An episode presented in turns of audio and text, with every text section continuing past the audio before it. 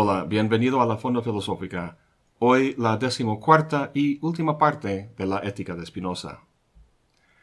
El otro día, caminando en la calle, vi a un perro tratando de cruzar una calle por la que pasaban rápido muchos coches en las dos direcciones. El perro avanzaba, pero luego oía el motor de un coche casi por encima y se echaba rápidamente por atrás. Pero luego venía encima otro coche en la otra dirección y otra vez fue corriendo el perro como una de esas bolitas metálicas en la máquina del pinball, por un lado y por el otro. Tenía una mirada de terror en la cara, y sentía yo muy mal por él, porque sabía que no entendía lo que le estaba pasando. Si solo tuviera conocimiento de los coches y la vialidad, no sufriría tanto. Y luego pienso en la masa de la humanidad y veo algo muy parecido a la situación del perro solo que más intenso y complicado. Lo que veo son esclavos, individuos manipulados por ideologías políticas y religiosas, incentivados por el consumismo y dominados por emociones que no entienden. Su conducta, al menos en el agregado, es tan predecible como la conducta de la bola en el pinball y del perro en la calle.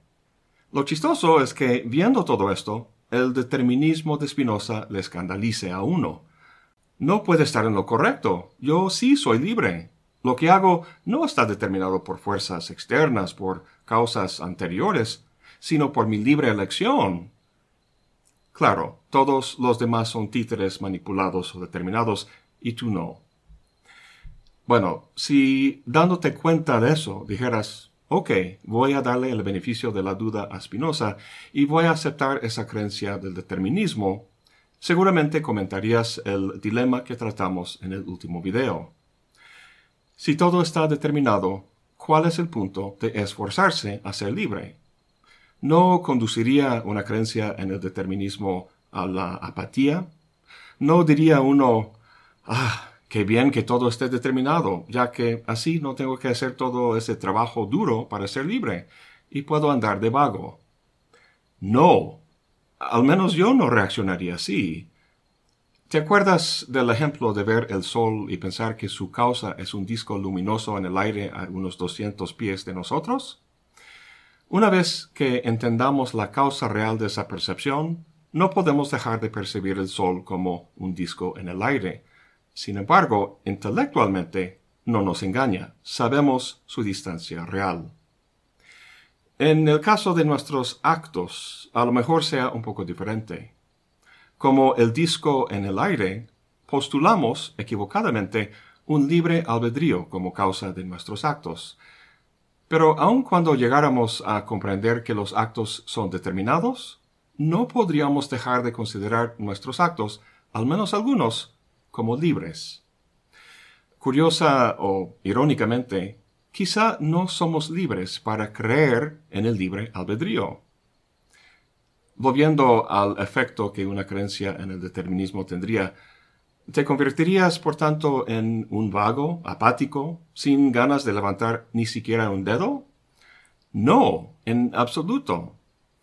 Recordemos la proposición 7 del tercer libro. Dice, el esfuerzo con que cada cosa intenta perseverar en su ser no es nada distinto de la esencia actual de la cosa misma. El conatus, el esforzarse, es tu esencia. No puedes no hacerlo. De esta manera, si has llegado hasta este punto de la lectura y has comprendido todo, o al menos la naturaleza de las pasiones y cómo te esclavizan, y cómo convertir una pasión en una acción al formar una idea clara de ella, si entiendes todo eso y te encuentras en una situación donde causas externas te provocan odio y miedo, y te das cuenta que estás sufriendo como un esclavo, pero dices, hmm, pues pase lo que pase, dado que todo está determinado, será lo que tuvo que pasar. La verdad no entiendo cómo uno puede actuar así. Es como si te cortaras el dedo al picar una cebolla y en vez de aplicarlo presión para contener el sangrado, dijeras, pues no hago nada, dado que lo que tiene que pasar, pasará. A fin de cuentas, el discurso de Spinoza en este libro es parte del orden cósmico, es parte del desenvolvimiento de la infinita sustancia. como un volcán echando cenizas en el aire afecta a la atmósfera, lo cual afecta la cantidad de luz que llega a la Tierra, lo cual afecta a los cultivos que hacen los humanos, etcétera, etcétera, el discurso de Spinoza engendra también sus efectos en los que lo leen, y esos efectos traen como consecuencia que algunos viven de forma libre. Si entiendes eso, entonces el afecto de alegría que se da al tener una idea adecuada expresa tu libertad. Si no entiendes eso, entonces sigues como antes dominado por las pasiones. Esta comprensión de tu vida en el orden cósmico es el tema de la proposición 14 del quinto libro. Dice Spinoza, la mente puede conseguir que todas las afecciones del cuerpo, o sea, todas las imágenes de las cosas, se remitan a la idea de Dios. Lo que trata de comunicar aquí es sencillo. No hay afección del cuerpo que la mente no puede entender de forma clara y distinta, o sea, de forma adecuada. Pero entender algo de forma adecuada es entender el orden lógico de sus causas, las cuales remiten en última instancia a Dios. Recuerda que una idea no es más que un modo de la infinita sustancia, visto bajo el atributo del pensamiento. Formar una idea clara o adecuada de algo, de algún cuerpo que se percibe, digamos, es entender el orden causal de ideas que termina en la idea en cuestión, y por tanto, debido al paralelismo, del orden causal de cuerpos que termina en el objeto físico correspondiente, bajo el atributo de la extensión. En pocas palabras, entender adecuadamente es entender cómo todo se sigue a partir de Dios. Semejante conocimiento es acompañado de alegría, porque aumenta nuestro poder de actuar. Pero no es una pasión, algo producido por un objeto externo, como el chocolate, sino una acción producida por nosotros mismos, por la actividad de la razón en la comprensión. La causa de la alegría no es una cosa externa, sino Dios mismo. Y si te acuerdas, al formar una idea de la causa de esa alegría, sentimos amor. Por tanto, tenemos en la proposición 15, quien se conoce a sí mismo clara y distintamente, y conoce de igual modo sus afectos, ama a Dios, y tanto más cuanto más se conoce a sí mismo, y más conoce sus afectos. Es realmente hermoso lo que nos dice. Al conocer más profunda y adecuadamente la naturaleza y nuestro lugar en ella, más se aumenta nuestro poder y por tanto más alegría sentimos. Obviamente, este amor a Dios no tiene nada que ver con el Dios de la religión. El amoroso no es un devoto de la iglesia, sino un devoto de la naturaleza. Para nosotros hoy en día quien se dedica al estudio de la naturaleza es el científico.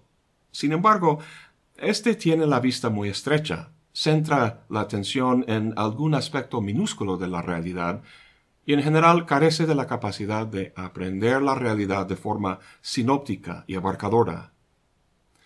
A lo mejor alguien como el astrónomo Carl Sagan sea un devoto de la naturaleza en el sentido espinosista, en diversos libros suyos y en la famosa serie para televisión, Cosmos, mostró una sensibilidad filosófica que iba más allá de los datos y la información que la ciencia genera, a tejer una visión basada en un conocimiento profundo del cosmos en su totalidad y nuestro lugar en él. Como cualquiera que haya visto ese programa puede constatar, Sagan comunicaba una mezcla de maravilla y de alegría muy infecciosa, que se acerca a lo que Spinoza describe como este amor a Dios. Pues con todo esto del amor a Dios, pareciera que Spinoza haya cerrado su argumento, al menos el argumento ético, pues nos ha enseñado la naturaleza de los afectos y cómo controlarlos para llegar a vivir libre, un camino que termina en una hermosa relación afectiva con la totalidad de la naturaleza. En cierto sentido estamos al final, en el escolio de la proposición 20, Spinoza dice algo bastante llamativo. Dice, con esto concluyo todo lo que respecta a esta vida presente. Sin embargo, no es el cierre del libro, porque faltan 22 proposiciones. Al parecer, en lo que queda del libro va a hablar de lo que viene después de la vida presente, a saber, la vida después de la muerte. Pues sí, en efecto. La proposición 23 dice, la mente humana no puede destruirse absolutamente con el cuerpo, sino que de ella queda algo que es eterno. Es muy llamativo esto, y hasta escandaloso, porque parece que se contradice y que abraza una superstición de la religión, a saber, la supervivencia de la mente o el alma después de la muerte. Ya conocemos muy bien su doctrina del paralelismo, que el orden y conexión de las ideas es el mismo que el orden y conexión de las cosas. Un objeto físico y su idea correspondiente no son dos cosas distintas, sino uno y el mismo modo visto bajo dos atributos distintos. No puede haber un modo que se expresa como una idea, pero no como una cosa extendida. Y además, como vimos hace mucho tiempo, la mente no es más que la idea de un cuerpo actualmente existente. Si el cuerpo muere, si ya no existe, no puede haber una idea correspondiente y por tanto tampoco una mente. ¿No contradice todo esto lo que acabamos de ver en la proposición 23? Hay estudiosos de Spinoza que piensan que sí. Uno en particular, Jonathan Bennett, dice que la segunda parte del libro 5 es un desastre total, pura basura sin valor alguno. Dice, nosotros, los que amamos y admiramos el trabajo filosófico de Spinoza, deberíamos, con triste silencio, hacer caso omiso de la segunda parte del quinto libro. Yo amo y admiro el trabajo filosófico de Spinoza, pero no voy a seguir su sugerencia. Por problemático que sea, yo creo que hay mucho de importancia y valor en estas últimas proposiciones. Veamos. La proposición 23 dice que algo de la mente es eterno. Antes de ver la demostración y ver por qué lo es, hay que entender ese concepto de lo eterno. Spinoza ha empleado este concepto en determinados momentos en la ética, pero nunca lo hemos tratado de frente. Coloquialmente, la eternidad se considera un tiempo muy largo, un tiempo que no se acaba. Spinoza no entiende la eternidad de esta manera. En el escolio dice que la eternidad no puede definirse por el tiempo, ni puede tener con él ninguna relación. Los términos antes, ahora y después no tienen nada que ver.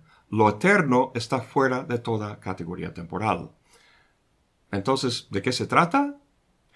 Pues Dios, la infinita sustancia, es eterno y también lo son los atributos del pensamiento y la extensión.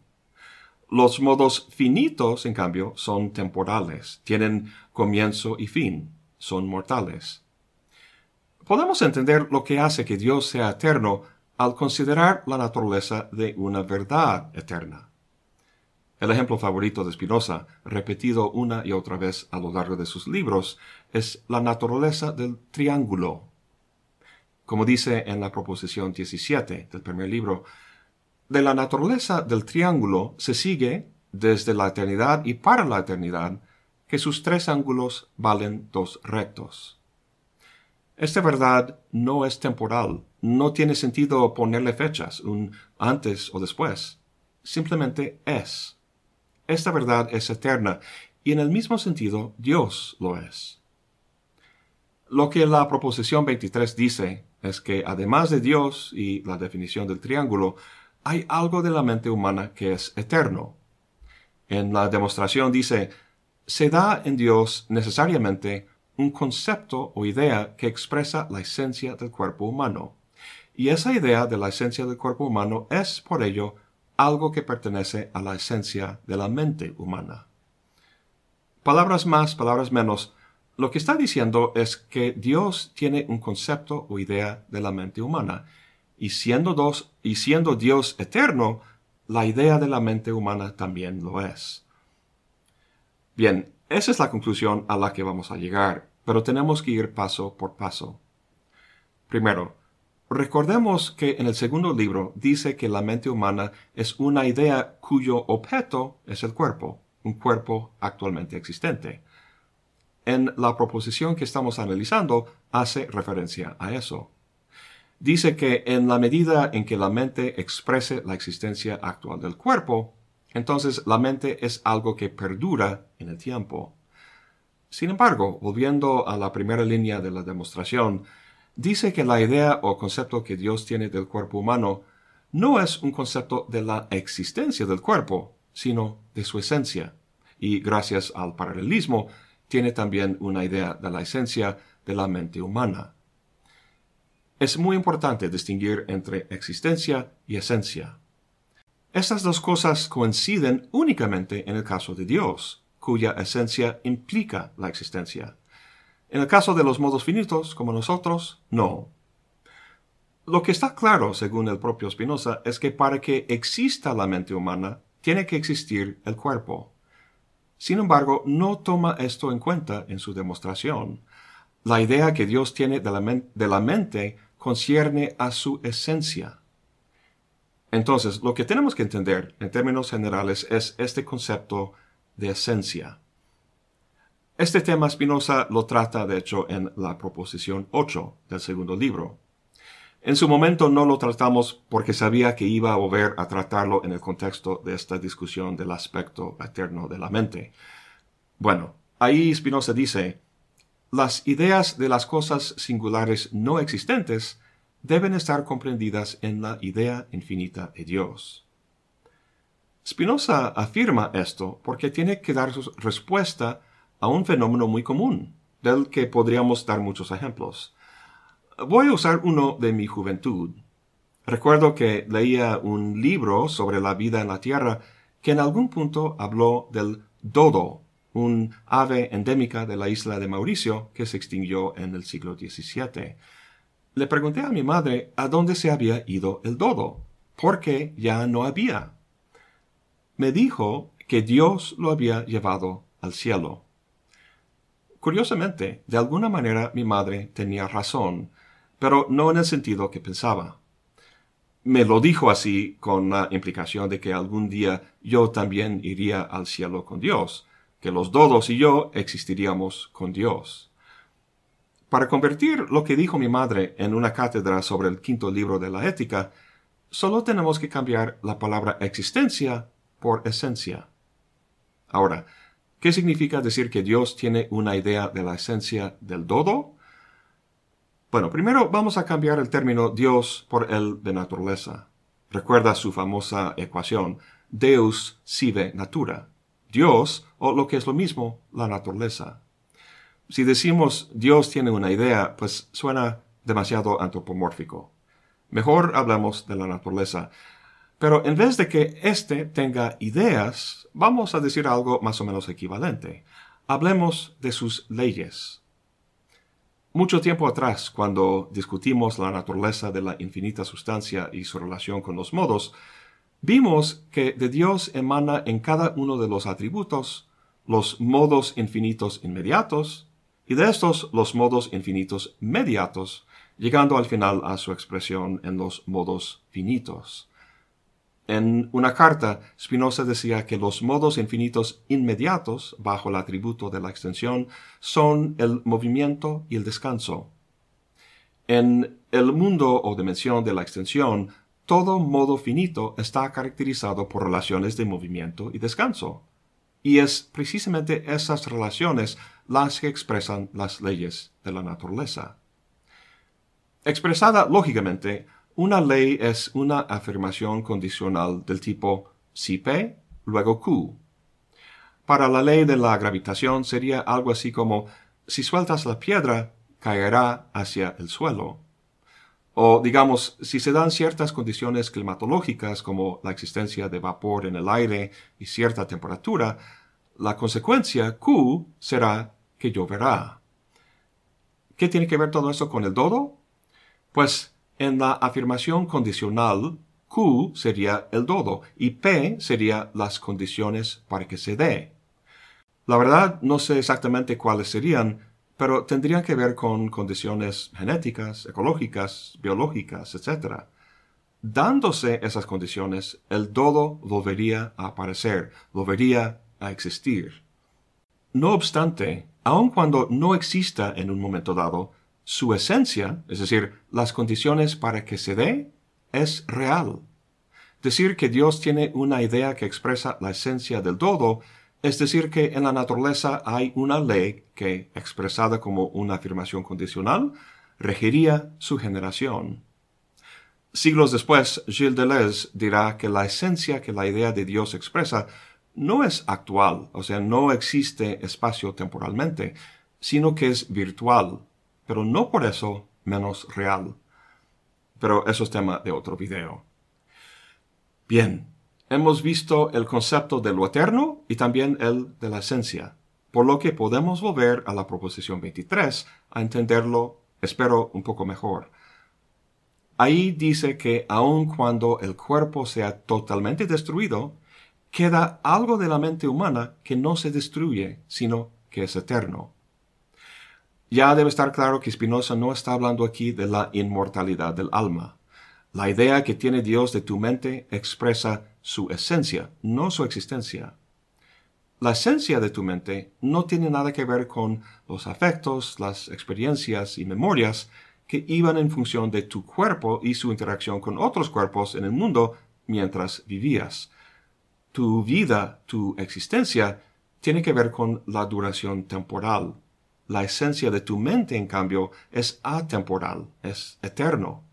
No tiene que ver con afectos y memorias, sino con algo formal, con las relaciones de movimiento y descanso que comentamos antes. Y aquí llegamos a un punto muy interesante. En los ejemplos de los dodos o la lluvia que vimos, quedó implícito que lo que queda encerrado en las leyes correspondientes es la esencia de los dodos como clase o especie, o la lluvia como fenómeno general. Y es cierto, Dios tiene una idea de la especie de los dodos, es decir, una idea que distingue a esta especie de la especie de los avestruces. Pero este principio de diferenciación o de individuación va mucho más lejos. Recuerda que en la proposición 13 del segundo libro vimos que son precisamente las relaciones de movimiento y descanso lo que distingue a un individuo de otro. De esa manera, Dios tiene una idea no sólo de lo humano como tal, sino también de ti. Bueno, de la esencia de tu cuerpo y por tanto de la esencia de tu mente de la tuya, a diferencia de la mía. Y en esto Spinoza y Leibniz estaban de acuerdo.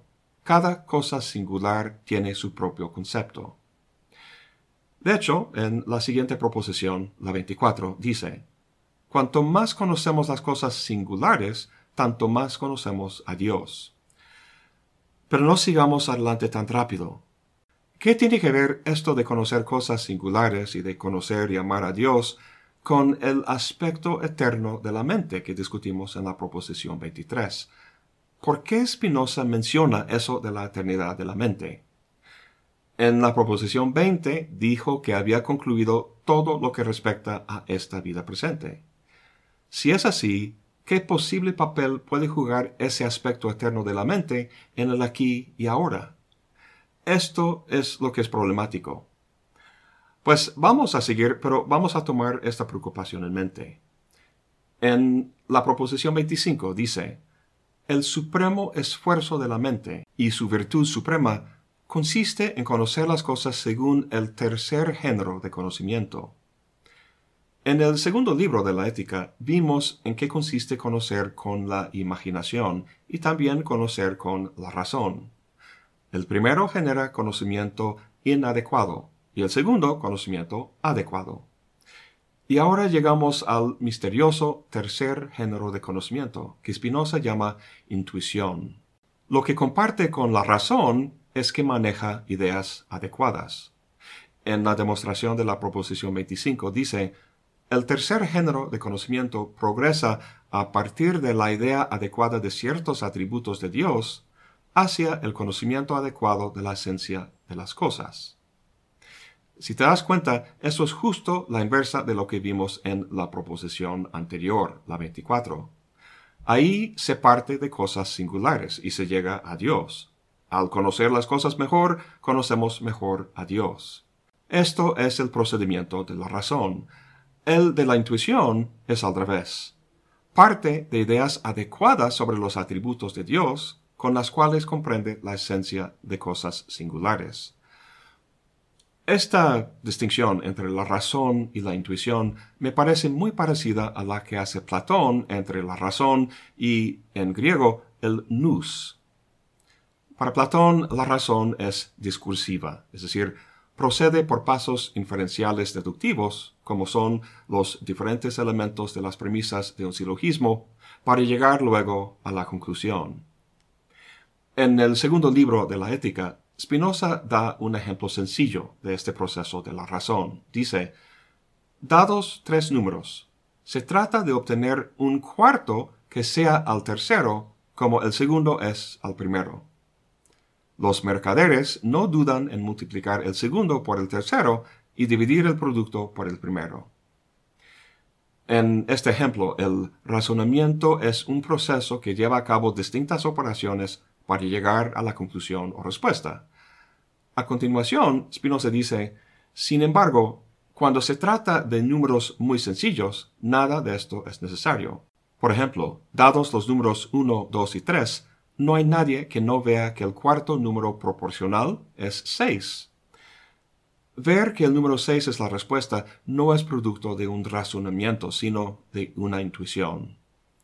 Volviendo a Platón, así es como caracteriza el nous. Este no es un proceso mediado por inferencia, sino una captación inmediata, intuitiva, de los objetos más excelsos, las ideas. Es un acto intelectivo que, además de ser intuitivo, es sinóptico, es decir, dirige la vista mental hacia el mundo sensible para captarlo en su totalidad e interconexiones. Entonces, son dos cosas las que distinguen al tercer género de conocimiento del segundo. Es intuitivo, como acabamos de comentar, y va en la dirección contraria a la de la razón. Va de causa a efecto en vez de efecto a causa. A lo mejor no te parezcan importantes estas diferencias, pero vamos a ver sus consecuencias y verás que sí. En la proposición 29 Spinoza dice que es de la naturaleza de la razón concebir las cosas subspecie eternitatis, es decir, bajo el aspecto o la perspectiva de la eternidad. Si uno concibe las cosas no con la razón, sino con la imaginación, las concibe no de forma completa y adecuada, sino de forma parcial e inadecuada, registrando la manera idiosincrásica en que las cosas del mundo afectan a tu cuerpo, como vimos, esto varía de persona en persona. El mundo que la imaginación capta es un mundo temporal en el que las cosas se nos aparecen en un estado de cambio y devenir. La razón y la intuición, en cambio, captan no la existencia, sino la esencia de las cosas, aquel aspecto que no es cambiante, sino permanente o eterno. Hemos hablado mucho del paso de la imaginación a la razón, de este proceso de formar ideas claras y distintas de las pasiones para que se conviertan en acciones, las ideas inadecuadas pasando a ser adecuadas. Sin embargo, no siempre logramos actuar de forma racional en el mundo. Después de todo, somos humanos finitos que viven en interacción con otras cosas, cosas que a veces nos ganan y nos provocan reacciones apasionadas. Vamos por arriba y por abajo, felices e infelices. Con todo, conforme va pasando el tiempo, nuestro conocimiento del mundo se vuelve cada vez más adecuado. Y así, como dice Spinoza en la proposición 39, uno tiene una mente cuya mayor parte es eterna. ¿Por qué eterna? Porque las ideas adecuadas que tienes tú no son distintas de las que tiene Dios. La idea adecuada que tienes de la naturaleza del círculo es la misma que tiene Dios. Bien, quiero volver a nuestra afirmación de que tanto la razón como la intuición manejan ideas adecuadas y por tanto eternas. Si es así, entonces, ¿cuál es la diferencia entre los dos? Cuando conocemos algo con la razón, sentimos no solo el afecto de la alegría, sino al identificar las ideas adecuadas de Dios como la causa o razón de ese algo, sentimos también el amor, el amor a Dios. La razón pasa del efecto, la cosa que conocemos, a la causa, las ideas de Dios. Cuando conocemos con la intuición, es al revés. Partimos de la causa y conocemos así la esencia de las cosas. Es como si partiéramos de la perspectiva de Dios. Para captar bien la importancia de esta diferencia, hagamos una pregunta. Cuando razonamos y sentimos este amor a Dios, ¿Dios responde ese amor? ¿Dios nos ama a nosotros? Yo crecí en un entorno cristiano y por todas partes, en los discursos de los curas, en revistas, hasta en calcomanías pegadas en los coches, vi el mensaje Dios te ama. Para Spinoza, Dios no te ama. ¿Por qué? Pues piénsalo un momento. ¿Qué es el amor? Es un afecto. ¿Y qué es un afecto? Es una indicación de un cambio en el poder de actuar del cuerpo, a mayor poder o a menor poder. Eso no puede pasar en la infinita sustancia que es Dios. Aun cuando se trata de un cambio a mayor poder, eso implicaría una imperfección que se supera. Y Dios, por definición, es perfecto. No le falta nada es infinita plenitud en acto. Además, para que Dios nos amara, el amor que siente tendría que ser alegría acompañada de la idea de una causa externa, según la definición de Spinoza. Sin embargo, no hay nada que puede ser externo a Dios. Menciono todo esto por el tema de la perfección. Nosotros no somos perfectos. Sin embargo, podemos participar en la perfección de Dios en la medida en que conocemos mediante el tercer género de conocimiento, partiendo de las ideas adecuadas y por tanto eternas de los atributos de Dios y conociendo con ellas la esencia de las cosas. En la medida en que esto sea posible, nuestra experiencia afectiva sufre una pequeña pero importante transformación. Con la razón sentíamos alegría al experimentar el aumento en nuestro poder, el paso a una mayor perfección y con ella el amor a Dios, como habíamos comentado. Pero con la intuición ya no estamos en un proceso de alcanzar, de subir, de superar, sino que partimos ya de las ideas adecuadas y eternas de Dios. Entonces ya no sentimos alegría, sino pues mejor dejo que Spinoza nos cuente. Dice, si la alegría consiste en el paso a una perfección mayor, la beatitud debe consistir, evidentemente, en que la mente esté dotada de la perfección misma.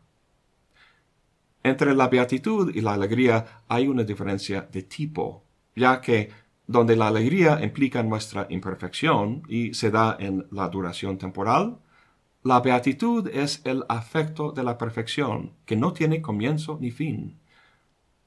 Y aquí encontramos un problema.